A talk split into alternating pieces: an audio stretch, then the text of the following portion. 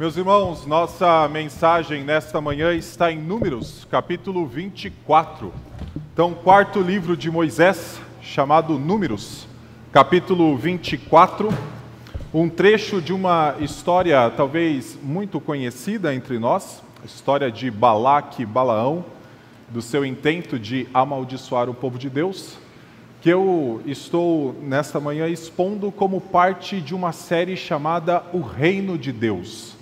Nesta série, nós temos considerado as diversas características que o reino de Deus revela em diferentes grupos.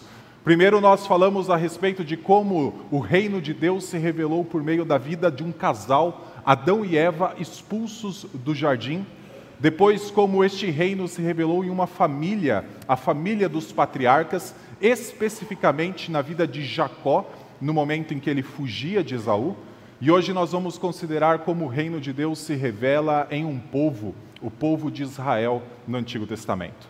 Depois disso, vamos falar a respeito de um grupo chamado Remanescente Fiel, para depois falarmos da pessoa de Cristo e então falarmos da igreja.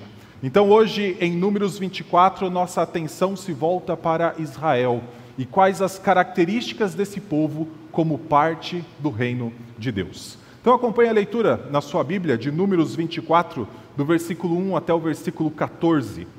Quando Balaão viu que era do agrado do Senhor que ele abençoasse Israel, não foi esta vez como antes ao encontro de agouros, mas voltou o rosto para o deserto.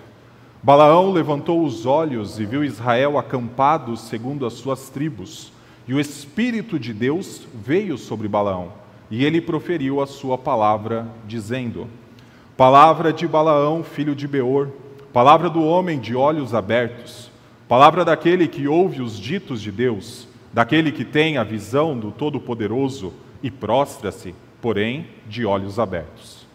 Como são boas as suas tendas, ó Jacó, como são boas as suas moradas, ó Israel. São como vales que se estendem, como jardins à beira dos rios, como árvores de sândalo que o Senhor plantou como cedros junto às águas. Águas manarão de seus baldes, e as suas sementeiras terão águas abundantes. O seu rei se levantará mais do que Agag, e o seu reino será exaltado. Deus tirou do Egito o povo de Israel, cujas forças são como as do boi selvagem. Consumirá as nações inimigas e quebrará seus ossos, e com as suas flechas os atravessará. Israel abaixou-se, deitou-se como leão e como leoa, quem o despertará? Benditos os que abençoarem você, e malditos os que amaldiçoarem você. Então Balaque ficou irado com Balaão e bateu com uma mão na outra. Balaque disse a Balaão: Eu chamei para que você amaldiçoasse os meus inimigos, mas agora já três vezes você somente os abençoou. Agora vá embora para a sua casa. Eu tinha dito que cobriria de honras, mas eis que o Senhor o privou delas. Então Balaão disse a Balaque: Não é verdade que eu também tinha dito aos mensageiros que você me enviou, que mesmo que você me desse a sua casa cheia de prata e de ouro, eu não poderia transgredir o mandado do Senhor, fazendo bem ou mal por minha própria iniciativa? E não é verdade que eu disse que falaria apenas o que o Senhor me dissesse? Agora eis que volto ao meu povo, mas antes disso, venha, pois quero avisá-lo do que este povo fará ao seu povo nos últimos dias. Até aqui a palavra do Senhor. Vamos orar? Graças te damos, Senhor, pela tua palavra que ilumina nosso caminho, que nos auxilia, ó Pai, a diferenciar aquilo que é certo daquilo que é errado, a discernir o que é bom daquilo que é mal a reconhecer as suas bênçãos em um mundo caído. Obrigado, ó Pai, porque o Senhor, ao iluminar o nosso coração, possibilita que escolhamos viver segundo a tua bondade e segundo a tua misericórdia. Por isso, mais uma vez pedimos que o Senhor, pelo teu Santo Espírito, ilumine a tua palavra em nossa mente, para que, compreendendo-a, nós vivamos para a sua glória. No nome santo de Cristo. Amém. Meus irmãos, essa história narrada no capítulo 24, ela começa no capítulo 22. Então eu gostaria que você voltasse um pouquinho a sua Bíblia, só para nós entendermos um pouco do porquê estas palavras foram aqui registradas. No capítulo 22, nós encontramos o povo de Israel, depois de 40 anos de peregrinação pelo deserto, chegando ao que se chama Campinas de Moabe, e você pode olhar para o versículo 1, que ficava na altura de Jericó, além do Rio Jordão. Então, o povo de Israel, depois de 40 anos de peregrinação no deserto, estava de novo nas fronteiras da terra de Canaã. Porém, esta era uma nova geração uma geração dos filhos daqueles que 38 anos antes haviam se rebelado contra o Senhor no famoso episódio de 12 espias, dos quais 10, com exceção então dentre os 12 de Josué e Caleb, conseguiram convencer o povo a não entrar na terra de Canaã. Então, esses são os filhos que chegaram de novo às fronteiras da terra prometida. A alguns quilômetros deles estava a terra de Canaã, que o Senhor havia prometido aos seus patriarcas, a Abraão, Isaque e Jacó. E possivelmente poderia pairar sobre a mente deles a seguinte pergunta: será que nós somos o povo abençoado de Deus? Afinal, durante os últimos 38 anos, nós testemunhamos os nossos pais se rebelando continuamente. Houve uma revolta como a revolta de Corá. Até mesmo Moisés, em um determinado momento, não glorificou o nome do Senhor no episódio em Refidim. Será que nós somos o povo abençoado pelo Senhor? E será que nós somos o povo que adentrará a terra prometida pelo Senhor? Essas eram perguntas que uma nação que acabara de estacionar à beira da fronteira da terra prometida poderia estar fazendo em sua mente. Será que nós vamos conquistar a terra que o Senhor prometeu a nós? Soma-se a este cenário que poderia estar sendo desenvolvido no coração do povo de Deus, ali à beira da terra de Canaã, o que nós encontramos nos capítulos 22 a 24. Neste momento surge Balaque, rei moabita, que então, enxergando este grande povo que parara na fronteira da terra de Canaã, começa a ter medo que este povo então destrua os morabitas e os expulse dessa terra. Então, como forma de tentar reagir a este cenário de um grande povo, o povo de Deus se aproximando de Canaã, Balaque decide contratar um homem chamado Balaão. E você pode enxergar isso no versículo 6. Ali nós encontramos o seguinte: Balaque, por meio de mensageiros, dizendo: Venha agora e, por favor, amaldiçoe este povo, pois eles são mais poderosos do que eu. Talvez assim eu possa atacá-los e expulsá-los da terra, porque sei que a quem você abençoar será abençoado, e a quem você amaldiçoar será amaldiçoado. Veja que Balaque está então tentando conseguir um instrumento, nesse caso Balaão, para que Balaão amaldiçoasse Israel, Israel então se enfraquecesse de alguma forma e fosse expulso da região de Canaã. Ou seja, além das dúvidas que pairavam na mente do povo de Deus ali próximo à terra, se eles então conseguiriam fazer o que seus pais não fizeram 38 anos antes, ainda tinha ameaça de inimigos que intentavam amaldiçoar para os destruí-los. E esses inimigos, um deles, Balaque, certamente um homem cheio de possessões e riquezas, capaz de contratar o outro, chamado Balaão, de uma região muito mais distante, de cerca de 3 mil quilômetros, cuja fama se espalhava pelo mundo antigo de que ele era capaz de amaldiçoar um povo, ou de que ele era capaz de abençoar quem ele quisesse. Este é o cenário dos inimigos tentando então amaldiçoar o povo de Deus. E antes de avançar, um rápido parênteses. É possível que você já tenha lido essa história e sabendo que parece que Balaão, em vários momentos, parece então buscar a vontade do Senhor, você pense que Balaão é um servo do Senhor. Mas depois olhe para alguns textos como Judas 11, ou então 2 Pedro capítulo 2, versículo 14, você reconhecerá que Balaão era movido por ganância e ele armava ciladas para o povo de Deus no Antigo Testamento. Em vários momentos é possível que nós confundamos pensando é um servo do Senhor fazendo a vontade do Senhor. Mas o simples fato dele se voltar três vezes para tentar saber se poderia amaldiçoar Israel já demonstrava que a sua inclinação era outra. Então, em vários momentos, Balaque e Baraão armaram esse cenário Balaão ordenava que sete altares fossem construídos. Ele olhava para o povo de Deus e então ia consultar a divindade para saber se ele poderia amaldiçoar este povo. E nós encontramos pelo menos duas respostas no capítulo 23. Vire aí as páginas da sua Bíblia para o capítulo 23. Primeiro, como nós encontrarmos no versículo 8, a primeira resposta à primeira tentativa de Balaão de amaldiçoar Israel. Como posso amaldiçoar a quem Deus não amaldiçoou? Como posso denunciar a quem o Senhor não denunciou? E agora a resposta à segunda tentativa de Balaão tentar amaldiçoar, versículo 20: Eis que recebi ordem para abençoar, ele abençoou, não o posso revogar. Então, pelo menos duas tentativas Balaão fez. Sob o comando, sob o pedido de Balaque, ele tentou. E nos dois momentos nós encontramos o Senhor, então, abençoando Israel ao invés de amaldiçoar. E então nós chegamos ao versículo 27, que é o cenário da terceira e última tentativa de Balaque conseguir, por meio de Balaão, amaldiçoar o povo de Deus. Versículo 27 fala: Então Balaque disse a Balaão: Venha, por favor, que eu levarei a outro lugar. Talvez pareça bem aos olhos de Deus que dali você amaldiçoe o povo. Assim Balaque levou Balaão consigo ao alto do monte Peor, de onde se avista o deserto. Balaão disse a Balaque: Construa neste lugar sete altares, e prepare sete novilhos e sete carneiros para mim.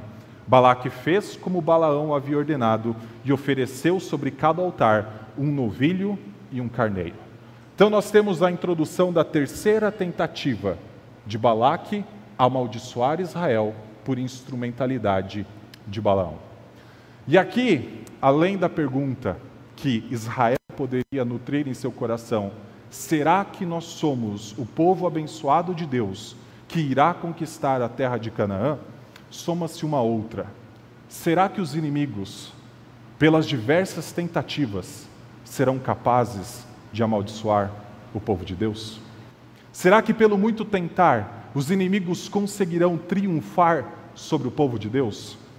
O versículo 24 é a resposta definitiva para toda essa história. E a partir do versículo 5, nós temos então a, esta resposta vinda do Senhor, usando a voz de Balaão. Não que Balaão quisesse falar essas palavras, mas o Senhor o usou para dizer o que está a partir do versículo 5 até o versículo 9. E é nesse ponto que eu quero me deter com um pouco mais de atenção. Primeiro, para responder à pergunta: será que o povo de Deus é o povo abençoado pelo Senhor? Ou será que Israel era o povo abençoado pelo Senhor? Nós encontramos no versículo 5 Balaão contemplando todo o povo de Israel, ele está sob um monte, contemplando o povo que se espalhava pelas campinas de Moabe, e então ele começa a declarar a beleza das tendas de Jacó e como elas então se espalham por aquele vale, por aquela campina melhor dizendo. E neste cenário nós encontramos o seguinte: o povo de Deus é um povo abençoado, porque ainda seria abençoado por meio de outras promessas. Uma das coisas maravilhosas de Números 24 é que ele representa a expansão de tudo aquilo que vem sendo registrado em Gênesis, Êxodo e Levítico. Todas as promessas que o Senhor fez a Abraão, Isaac, Jacó, agora ganham um novo impulso e uma nova característica é apresentada e é sobre ela que nós queremos falar.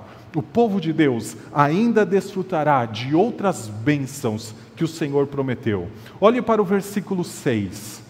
A primeira promessa, a primeira a palavra com respeito ao cenário futuro que sai da boca daquele que tentava amaldiçoar o povo de Israel é uma palavra de bênção.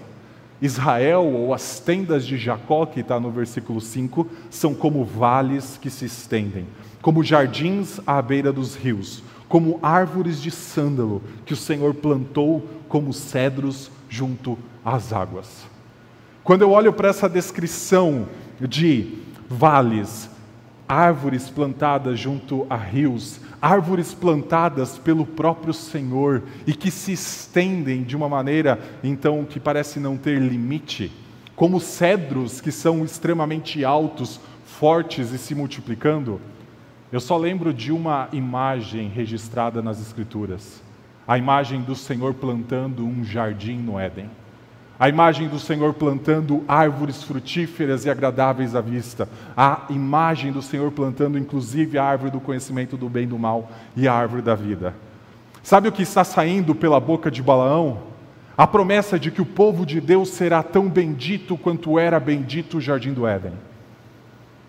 Se nós lembrarmos de Gênesis capítulo 3, você talvez recorde que o Senhor naquele momento amaldiçoou a serpente e depois amaldiçoou a terra por causa do pecado de Adão. Mas o Senhor nunca amaldiçoou o jardim do Éden. O Senhor nunca declarou uma palavra condenatória àquele jardim, a tal ponto que o Senhor precisou expulsar Adão e Eva, pecadores, e que deveriam experimentar a morte para a terra amaldiçoada, e não os deixou dentro do jardim. O que nós temos aqui é a descrição de uma imagem de um povo que será tão bendito quanto o santuário de Deus do Antigo Testamento, ou pelo menos o santuário de Deus ali antes da queda. Israel deveria experimentar isso no futuro. O povo de Deus seria tão bendito quanto o jardim do Éden. E então continua essas promessas com respeito ao futuro. O, já, o povo de Deus seria tão abundante, o povo de Deus seria tão belo quanto o jardim de Deus. E ela é expandida no versículo 4, dizendo o seguinte: o povo de Deus não apenas será tão bendito quanto o jardim do Éden, mas também abençoará outras nações. Por meio de Israel viria bênção sobre outras nações. E a imagem que a gente tem aqui é de águas transbordando de baldes. Baldes que enchem, enchem, enchem até as águas transbordarem. A quantidade de bênçãos que seria derramadas por meio do povo excederia a capacidade deste povo de suster. E então outras nações seriam alcançadas. No versículo 7, a gente lê: águas manarão de seus baldes e as suas sementeiras terão águas abundantes. Uma tradução possível seria a seguinte: Águas manarão de seus baldes, e da sua semente águas abundantes. A ideia não é apenas de sementeiras no plural, mas as bênçãos viriam por meio de uma semente do povo de Israel. E a palavra semente também é a palavra descendente. Todas essas bênçãos, ou o momento em que o povo de Deus seria comparado ao jardim do Éden, ou então o momento em que o povo de Deus abençoaria todas as nações, estaria atrelado a um descendente. Não apenas um descendente de Israel, não apenas um descendente de Abraão, Isaac e Jacó, mas um descendente que foi prometido pelo Senhor ainda dentro do jardim do Éden, o descendente da mulher que esmagaria a cabeça da serpente. Por isso a linguagem nesse versículo 7 parece passar por uma mudança.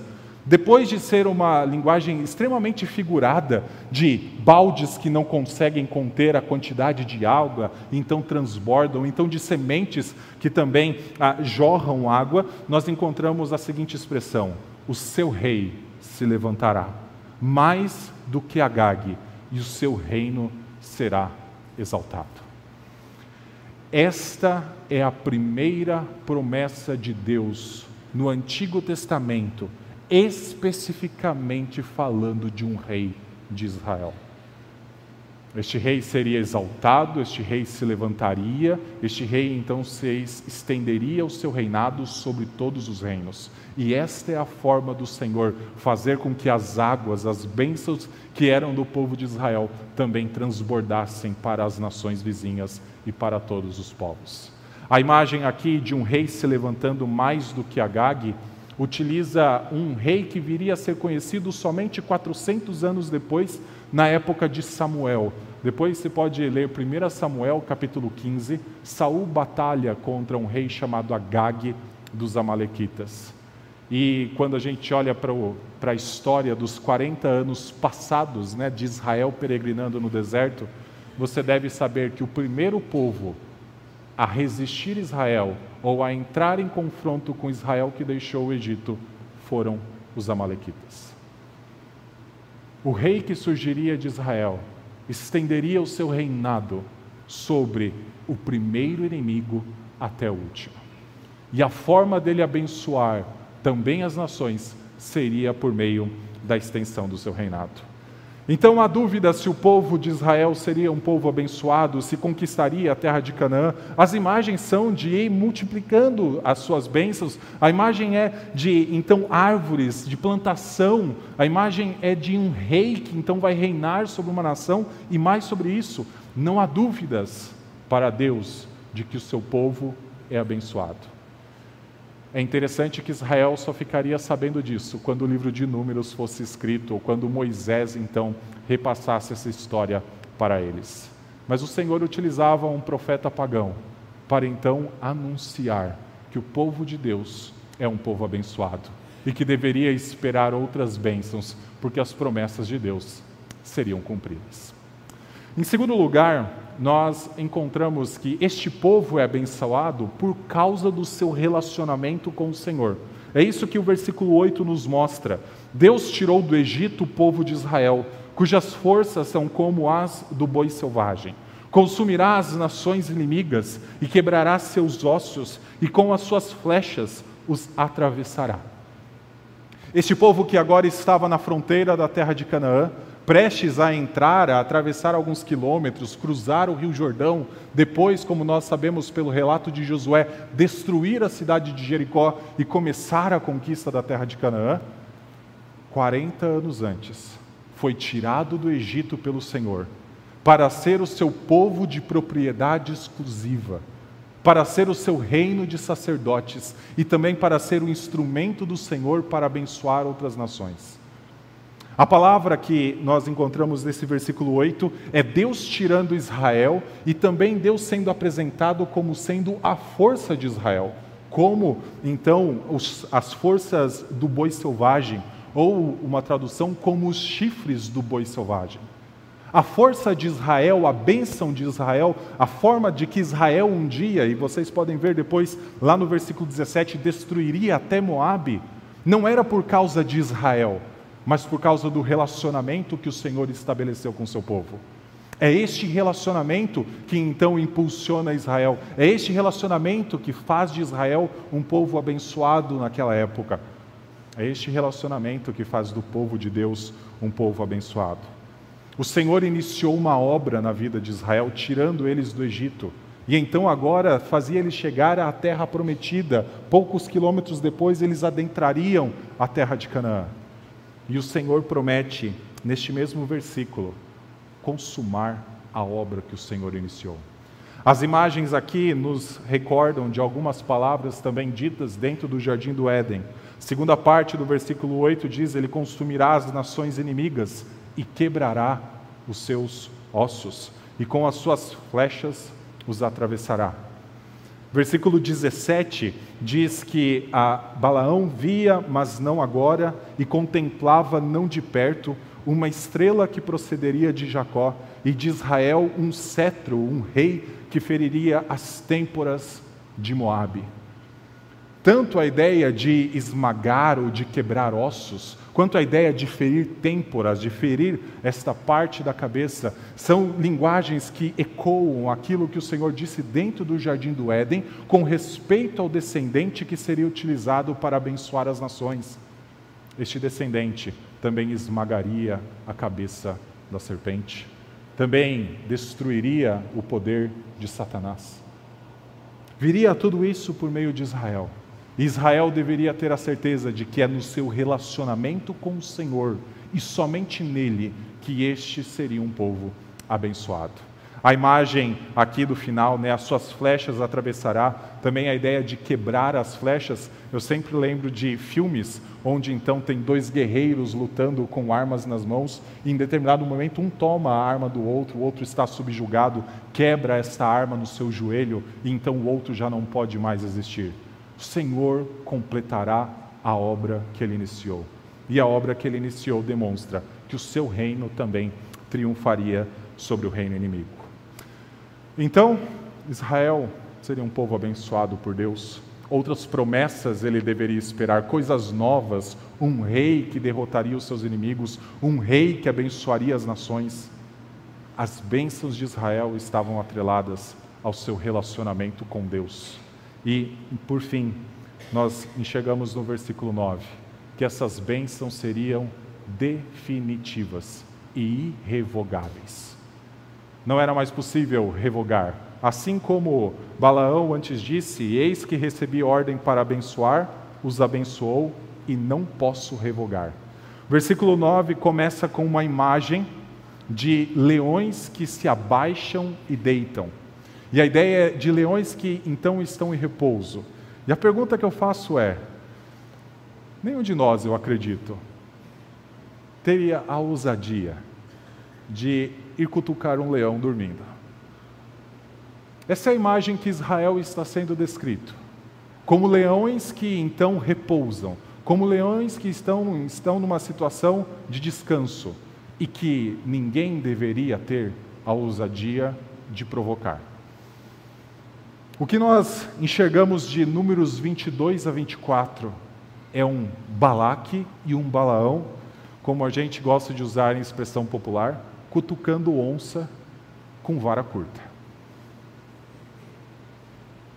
Não porque a força de Israel estivesse nele mesmo, mas a gente já falou, a força de Israel é como o Senhor sendo como um boi selvagem. Força de Israel vem do relacionamento com o Senhor. E o que Balaque e Balaão tentaram já por duas vezes, e aqui era a metade da terceira tentativa, é justamente amaldiçoar aquele que está repousado sobre as planícies de Moabe, quando o Senhor não amaldiçoou. Não é possível se intrometer no descanso deste povo como um leão. A razão é porque o Senhor está com este povo. Então as bênçãos não podem ser revogadas. Por isso, o final do versículo 9 fala: Benditos que abençoarem você, e maldito os que amaldiçoarem você. Que Balaão e Balaque estavam fazendo? Não era tentando amaldiçoar o povo de Israel? Essa palavra aqui é uma condenação para o rei Moabita e para este profeta tirado lá do rio Eufrates. Eles encontrariam sua destruição em breve. Balaão apresenta a morte pelo povo de Israel à espada no capítulo 31. A tentativa de amaldiçoar tornou-se maldição para eles. Por quê? Porque o Senhor abençoou o seu povo.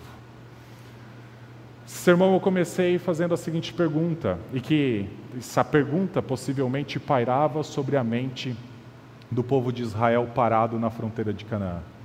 Será que somos o povo abençoado do Senhor que conquistará a terra prometida? 38 anos antes, nossos pais não fizeram isso. Será que nós que testemunhamos a rebelião deles somos o povo abençoado por Deus? Essa foi a primeira pergunta. Segunda pergunta: Será que os inimigos, pelas constantes e numerosas tentativas, conseguiriam amaldiçoar o povo de Deus? Essa foi a segunda pergunta. A resposta para a primeira é sim. O povo de Deus era um povo abençoado. E o povo de Deus conquistaria a terra prometida. A resposta para a segunda pergunta é não. Não importa o quanto os inimigos tentem, não importam quais são as intenções, não importa se o inimigo tem dinheiro como Moabe, ah, como ah, Balaque possivelmente tinha.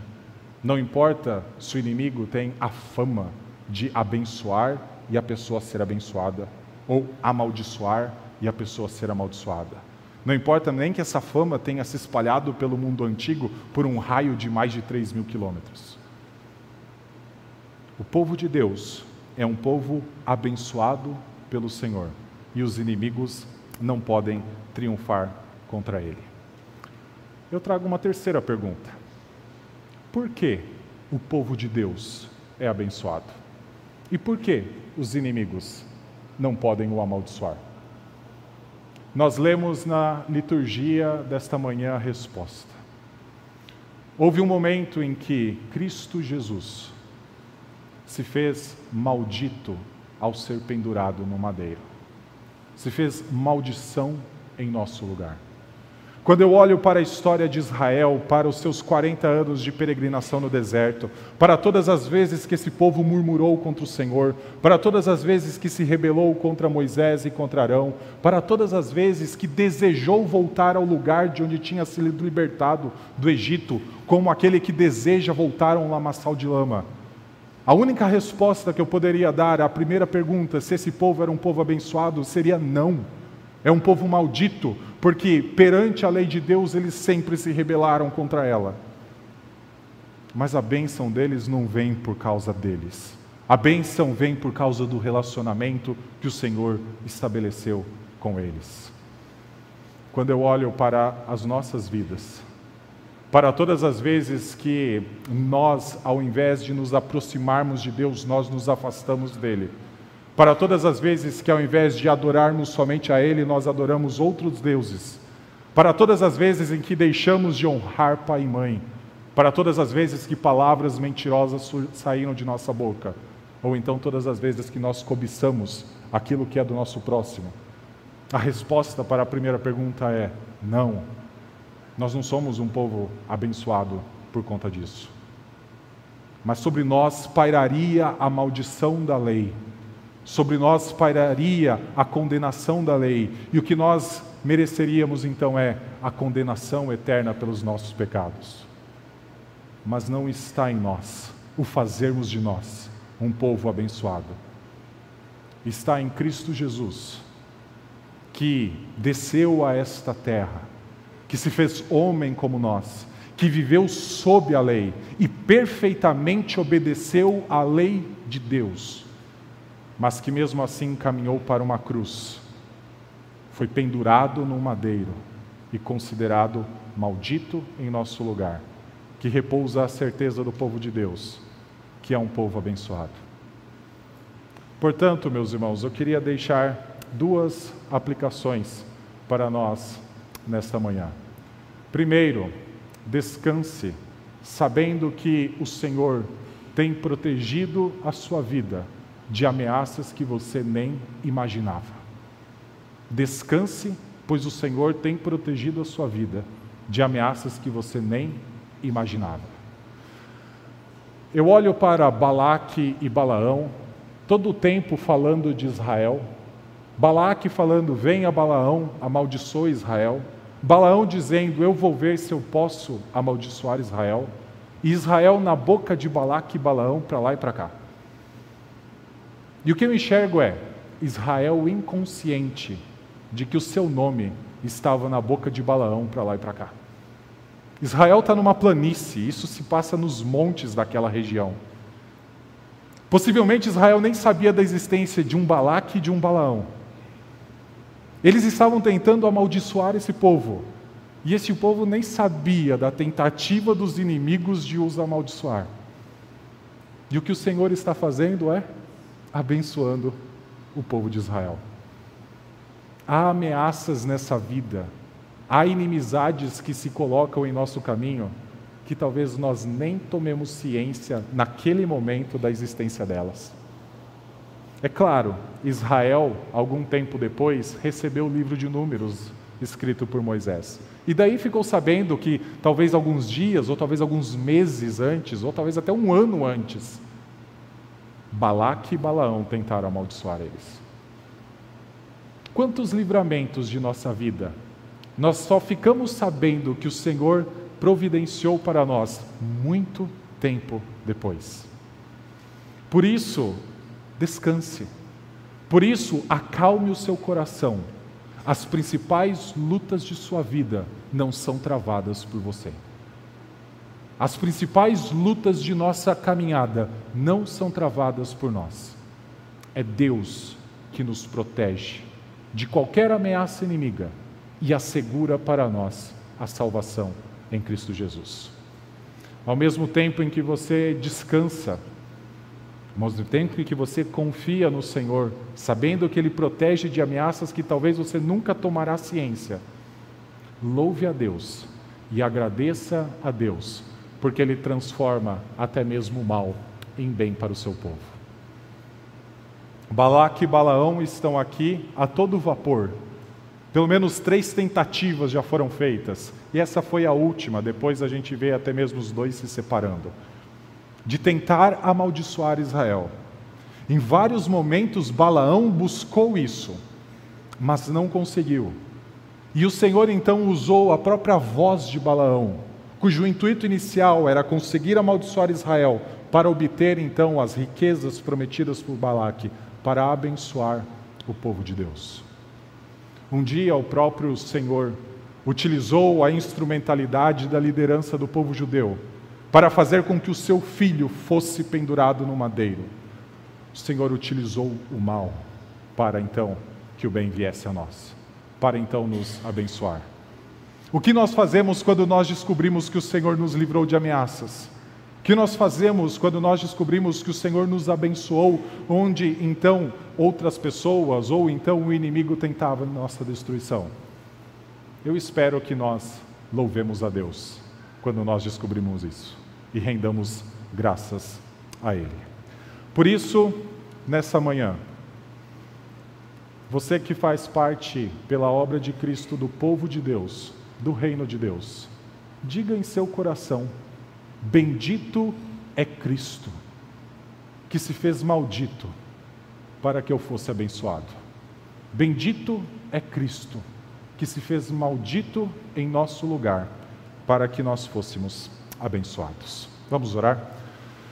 Deus Santo, nós te louvamos, porque pairava sobre nós as trevas de um império de trevas que nos cercava. Pairava sobre nós a maldição da lei por causa de nossa culpa uma vez de nossos pecados. Porém, o Senhor enviou seu filho. Sobre ele pairou durante três horas numa cruz trevas, que não apenas foram reveladas nos céus, mas também possivelmente estavam atormentando Cristo naquela cruz. Sobre ele pairou a maldição da lei, para que, sendo considerado maldito em nosso lugar, nos fizesse um povo abençoado pelo Senhor. Que isso nos dê segurança, que isso nos dê alegria, a segurança de saber que o Senhor nos protege, a alegria de saber que o Senhor ainda tem muitas promessas para cumprir.